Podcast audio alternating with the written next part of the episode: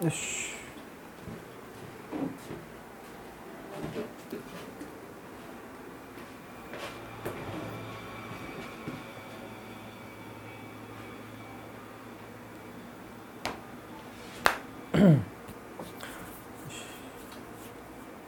それぞれ教材三脚に当たんないように気をつけて。うん。皆さんこんにちは。与那嶺孝之です。今回は、え、教材を、え、ケアレスミスなどすることなく完璧に仕上げるために、まあ、絶対やっておいた方がいいことについて解説をしていきたいと思います。で、えっと、昨日ですよねその塾生に、えっとまあ、相談されてですねまあ、その数学のまあ白チャートっていう参考書問題集があるんですけども、まあ、それをこうやってて、まあ、自分の中ではもうほぼ完璧に仕上がったと。ただ実際テストをしてみたら結構取りこぼしがあったりとか、まあ、普通にあのミスったりとかあるいはなんか単純なミスケアレスミスをしてしまって、まあ、こういうのってどうしたらいいんですかっていう質問をもらったんですね。でそれに対しての回答をちょっとまあ実際に動画でもシェアしたいなと思うんですがまあ、その教材完璧にする時ですよね、まあ、いろんなことが必要になります。そしてケアレスミスっていうのはまあいろんなねその原因があるし防ぎ方あるんですけどまあもろもろ含めてミスを減らす。そして教材を完璧に仕上げていく。っていうことに、まあ、絶対必要なことを僕はねあの、まあ、普通にもちろん反復も大事です。反復もしたらいいしちゃんと理解し直すっていうことも大事なんですけど案外あの多くの受験生がやってないことですよね。案外こうやってないツボ落とし穴になるところが僕はタイムアタックなんじゃないかなと思うわけですね。タイムアタック。だから、まあ、タイムアタックしてくださいってことなんですけどタイムアタックって何かっていうと、まあ、制限時間設けてその中でしっかりこの例えば1分で解くんだったら1分で1分以内で解くっていう目標ですよね。を持ってまあ問題を解くと。解けるかどうかチェックするってことですね。仮に正解だったとしても1分半とかね1分をオーバーしたらもうそれはダメだと思ってもう一回ちゃんとその制限時間内に解けるようになるまでトレーニングをする。英語だったらこの長文5分で読むっていうのが目標あるんだったら5分以内で読めるようになるまで訓練をする。とか数学だったらこの問題は1分。まあ問題によりますよね。この問題は1分で解ける。この問題3分かかる。この問題は40秒で解ける。とか、まあ、実際これ手書きでですよ。手書きでやってみて何分かかるかっていうのを、まあ、ストップウォッチとかタイマーとかですよね。使って、まあ、計測をしてほしいわけですね。でそれで計測したら例えば問題の上に、まあ、前回例えば日付書いて何分で解けたっていうふうに書いとくわけです。で次にじゃあもう一回解き直す時そして手書きでやる時は前回やった前回解いた時間ですよね。よりも短い時間で解けることを目標にやるべきで前回よりもタイム伸びたんだったらそれ成長してないってことなんでもう例えば前回1分だったら次は55秒。次55秒だったら次は50秒。っていうふうにもう限界ですよね。この問題は多分誰が解いても限界は何秒っていうのが、まあ、あるわけですね。だからもう自分の手の限界もう手が手の動きのスピードの限界値までにあの限界値までこうチャレンジしていくっていうことがすごく大事で例えばすごいあの超進学校ですよね。超進学校の数学の問題って例えば1時間のテストで問題が50問とか60問あるっていうこともあったりするんですよね。それって1問にしかもそれ問題使ってる青チャートとかねっていう場合もあるわけです。それってもう1問に関しても 1, 1分とかくらいで全部解かんともうどう考えても間に合わないみたいな。だからその解放とか覚えてるのは当たり前でもう全ての計算をもう最速で超高速でできるようになるまでもうトレーニングしないといけないわけですよね。もう手が筋肉痛になるまで時にはトレーニングさせられるっていう学校もあるわけですね。それってもう普段からの鍛え方がもう全く違うわけですね。でそういうふうに普段からもかなりきつくですよね。練習してると鍛えてるとトレーニングしてると、まあ、何がいいかというとキャパが増えるわけですね。キャパが増えて本番で余裕が出る。本番で余裕が出ることがすごく大事で本番は当然ですよね。緊張してたりとかテンパってたりとかいろんな不利な要素があるわけですけどその中でテンパってギリギリで解くっていうのはあまりよろしくない。本番でも余裕を持つために練習ではもうギリギリの戦いを常にすべきなわけですね。常にすべき。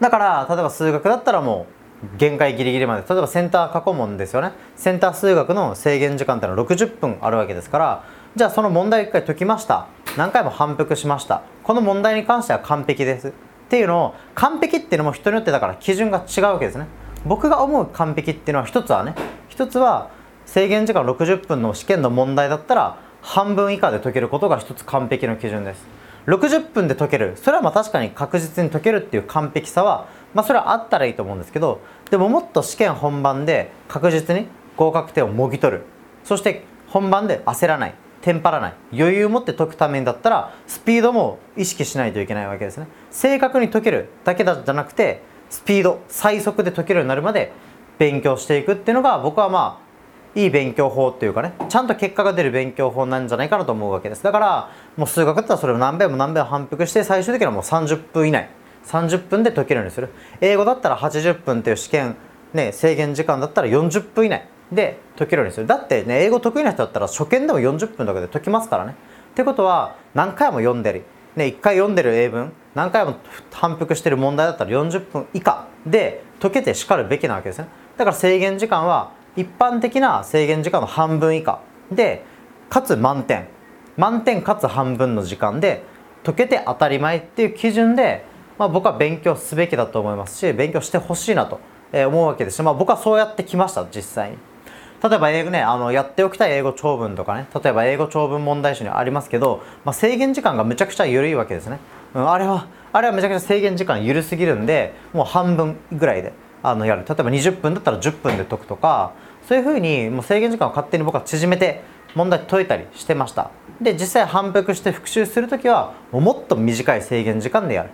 うん、数学の勉強をしてる時ももう問題ってそのストップウォッチで測ってあこの問題は40秒で解けるわとかあこの問題簡単だから30秒で解けるわとかこの問題はま1分20秒ぐらいかなっていうのを測って、まあ、記録しておくわけです。で次解く時はもうそれを上回る上回るようにする。例えばマリオカートってゲームありますけどあれでこうねなんて1周何秒でするかっていうのをタイムアタックっていうのをするわけですね。1分30秒で1周できるのか。一瞬1分ねあ1周30秒でクリアできたら次は29秒を目指して。そしたら次28秒を目指してっていうふうにどんどんどんどんタイムを速くしていくっていうことが、まあ、すごく大事になってくるわけですけどそれは受験勉強でも同じでそれで速さをどんどん上げてっていったらキャパが増えてでそのキャパが増えるって何かっていうと例えば問題を解くときに今もういっぱいいっぱい100%フルに集中しないと解けない問題っていうのがあると思うんですけどそれはどんどんキャパ増えていくとそれがどんどんどんどんそのもう50%ぐらいの力でも全然満点取れるよっていうふうになってくるわけです。例えば九九とかだったらねキャパいらないじゃないですか。別に頭使わなくても多分満点取れるわけですね。多分中1の例えば問題をやるって今やったとしたら多分ほとんど頭使わずに満点取れる。多分5%ぐらいのキャパで満点取れる。でもこれが大学受験センター試験二次試験ってなるともういっぱいいっぱいになるわけですね。それは単語全然覚えてないからいっぱいいっぱいになるとか基本解放基本公式とか解放覚えてないからいっぱいいっぱいになる。いろいろあると思います。だから今あなたが勉強してる例えばバイブル本もうずっと反復してる基礎的な参考書っていうのはもうこれね頭使わなくて満点取れるっていうのを一つ基準にしたらいいと思います。頭使ってるじゃまだまだ。頭使ってるじゃまだまだ。だって九九は別に覚えてない頭使ってないから絶対。だし簡単なね因数分解とか簡単な展開の公式ね計算とかって多分みんな頭使わなくてもできると思うんですね。微分の計算積分の計算も慣れたらほとんど頭使わない。もう自動自動的にあた、ね、手が動く。自動的に手が動くっていうのが一つ理想なんですね。うん。だからまあ「ハンターハンター」っていう漫画でですね、まあ、ネオンっていうキャラクターから女女性のキャラクターでこうねまあ、念能力特殊能力超能力を持ってるキャラクターがいて、まあ、自動書記っていう能力を持っててその自動書記で手がバーって動いた。